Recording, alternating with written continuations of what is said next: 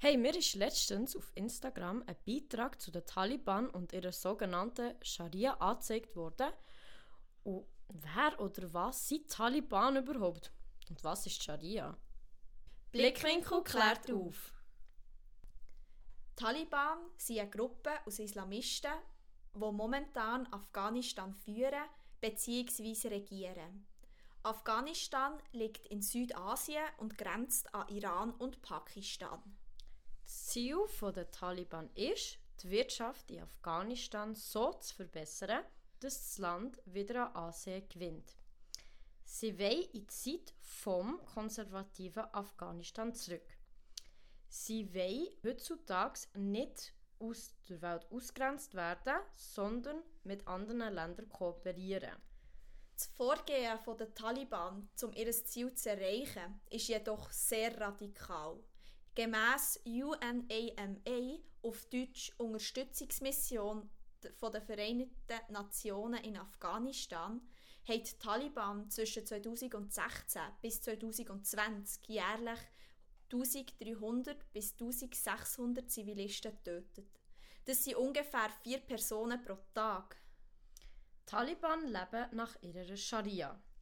Die Scharia dient im Islam als Wert- und Rechtssystem. Es ist jedoch kein einheitlich entwickeltes Rechtssystem. Die Scharia ist eine Interpretation basierend auf dem Koran und den Handlungen vom Propheten Mohammed. Der Koran ist poetisch geschrieben. Das führt dazu, dass es sehr weitläufig und viel verschiedene Arten interpretiert wird. Die Scharia bestimmt auch, was wie bestraft wird. Das Verbot nennt man Haram. Das Wort wird heute häufiger ohne jeglichen Zusammenhang auf den Straßen verwendet. Ins Kapitel Haram gehören Glücksspiel, Alkoholkonsum, Diebstahl, Mord, rechtswidriger Geschlechtsverkehr, also außerehelicher Geschlechtsverkehr und Homosexualität. Die Bestrafung für die Delikte sind unterschiedlich. Einige der schlimmsten Bestrafungen, die in der Scharia beschrieben werden, sind Steinigung, Enthauptung, Kreuzigung, Peitschenhiebe oder Gefängnisstrafe. Die Steinigung ist eine Bestrafung, in der der Sündner von so lange mit Steinen beworfen wird, bis der stirbt. In der Scharia stehen auch die fünf Säulen vom Islam. Werden sie befolgt, sollen sie der Mensch in ein gutes Leben leiten. Die erste Säule ist das Glaubensbekenntnis. Die zweite Säule ist das tägliche Gebet. Die dritte Säule ist die Almosensteuer. Die Almosensteuer ist die verpflichtende Abgabe von einem bestimmten Anteil vom Besitz der Muslime an bestimmte Personengruppen, wie zum Beispiel an Bedürftige. Es muss aber nicht zwingend Geld sein. Die vierte Säule ist das Fasten. Und die fünfte und letzte Säule ist die Pilgerfahrt nach Mekka. Jeder Muslim und jede Muslimin soll und muss die Pilgerreise einmal in ihrem Leben oder in seinem Leben absolviert haben. Wieso ist die strikte Scharia, wie sie zur heutigen Zeit in Afghanistan, in Saudi-Arabien, im Iran und im Irak durchgesetzt wird, nicht mit den anderen Religionen im 21. Jahrhundert kompatibel? Die Scharia wird als göttliches Gesetz angesehen.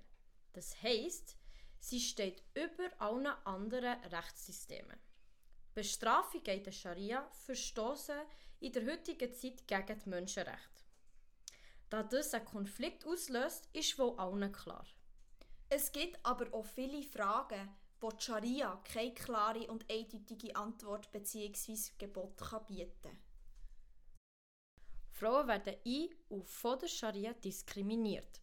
Neben den Kleidervorschriften enthält Scharia auch Vorschriften zum Thema Heirat, Erbe und Scheidung. Ein Beispiel dafür ist, dass Frauen in Afghanistan nur mit einem männlichen Begleiter wie der Brüder oder der Ehemann das Haus dürfen verlassen. Aber auch die Männer haben Vorschriften. Sie müssen zum Beispiel einen Bart tragen, der möglichst lang sein sollte. Aber ist das wirklich vergleichbar? Die Scharia ist, wie bereits erwähnt, eine Interpretation. Sie wird immer wieder angepasst und neu interpretiert, um sie mit den modernen kompatibel zu machen. Die Taliban weigern sich jedoch, das zu machen. Deshalb ist ihre Scharia unflexibel gegenüber den Herausforderungen der heutigen Zeit. Wie ist es eigentlich dazu gekommen, dass die Taliban 2021 Afghanistan haben übernommen Von 1996 bis 2001 haben die Taliban mit viel Gewalt über Afghanistan geherrscht. Die Bevölkerung hat sehr strenge Regeln müssen befolgen. Wer diesen Vorschriften hat widersprochen, ist ins Gefängnis gekommen oder ermordet worden. Durch diese Vorgehensweise ist Afghanistan zur Oase von Terrororganisationen geworden. Die Taliban haben den Al-Qaida-Terroristen während der Anschlagplanung von 9-11 Unterschlupf geboten. Die Al-Qaida sind ein islamistisches Terrornetzwerk, das seit 1993 existiert und für terroristische Massenmord an Zivilisten bekannt ist. Die Taliban haben auch am Gründer von Al-Qaida, am Osama bin Laden, Schutz geboten. Sein Ziel war vor allem Gewalttaten gegen die westliche Welt. Die Taliban haben Bomben mit Düngmittel und Heizöl gebaut. Sie haben sogar über ein Al-Qaida-Trainingscamp zur Ausbildung von neuen Rekruten verfügt. Nachdem klar war, wer für 9-11 verantwortlich war, haben die Vereinigten Staaten von Amerika wollen, dass Taliban den Osama bin Laden ausliefern. Er ist im Jahr 1999 vom FBI als meistgesuchter Verbrecher und gefährlichster Terrorist ausgeschrieben worden. Obwohl die Taliban behauptet haben, nichts mit der Al-Qaida zu tun haben, haben sie sich geweigert, der Osama bin Laden auszuliefern. Das hat dazu geführt, dass die USA die Taliban aus Feind von ihrem Land angeschaut haben. Im Dezember 2001 haben die USA näher die afghanischen Milizen im Krieg gegen die Taliban unterstützt mit CIA-Operationen und Luftangriffen.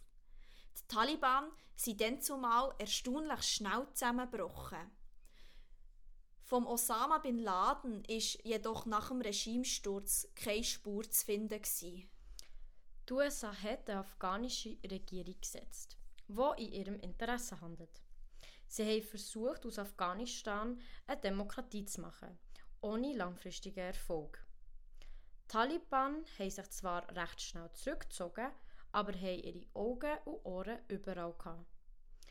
Sie haben jedoch nicht über die nötigen, nötigen Mittel verfügt, um die Vereinigten Staaten zu bezwingen. 20 Jahre später hat die USA den Rückzug aus Afghanistan bestätigt. Nach dieser offiziellen Bestätigung haben die Taliban die ländlichen Gebiete besetzt und haben so die Städte umgeben und die überbliebenen afghanischen Truppen, die in diesen Städten waren, sind wortwörtlich rausgepresst worden. Das Verteidigungsministerium der USA hat Einsatzkräfte geschickt, um Mitarbeiter der US-Botschaft zu evakuieren. Nachdem alle Einsatzkräfte abgezogen wurden, hat es genau nur zwei Tage gebraucht, bis die Taliban die Hauptstadt Kabul eingenommen haben. Viele Leute sind aus Angst geflüchtet. Die Bilder von Menschen, die aus Angst sogar auf Flugzeuge klettern und kurz nach dem Start auf den Boden stürzen, haben die Welt berührt. Vor allem Frauen haben versucht zu flüchten, weil ihnen haben strenge Einschränkungen gedroht.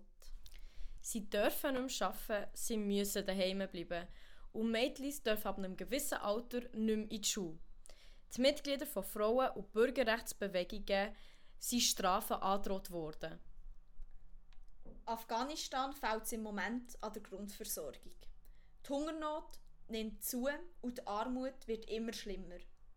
Afghanistan steht vor einem wirtschaftlichen Zusammenbruch.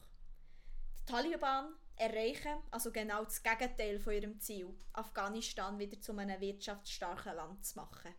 Durch die ständig neu verfassenden Gesetze der Taliban wird das Land und ihre Bevölkerung immer stärker eingeschränkt. Blickwinkel klärt auf.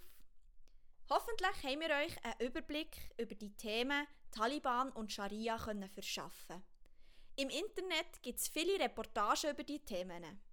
Betroffene erzählen von ihrer Flucht oder wie sich ihr Leben verändert hat. Schaut doch dort mal rein.